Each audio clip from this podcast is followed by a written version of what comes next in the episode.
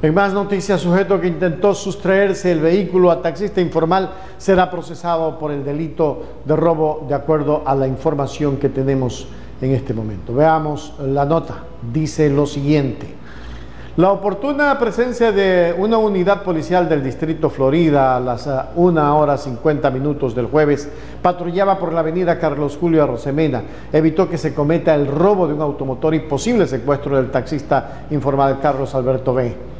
El informe policial señala que los uniformados al llegar a la altura de la Federación Nacional de Deportes Fenador eh, observaron a dos personas que forcejeaban a un costado del vehículo Chevrolet Family eh, plateado con placas GRA 7440 y que al acercarse a tomar procedimiento uno de los individuos ha salido en precipitada carrera.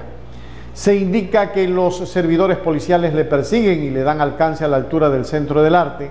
Anatán Z que al realizarle un registro se le encontró en posesión de la llave de encendido del vehículo y un celular. Por denuncia de la víctima se conoció que el sujeto aprendido acompañado de otra persona a la altura del kilómetro 6 de la avenida Carlos Julio Rosemena ha parado la marcha del vehículo y solicitado les realice una carrera y que al llegar a la altura de Fenador eh, le amenazaron y se apoderaron de las llaves del automotor con intenciones de sustraerse su herramienta de trabajo y que además eh, se han sustraído el celular.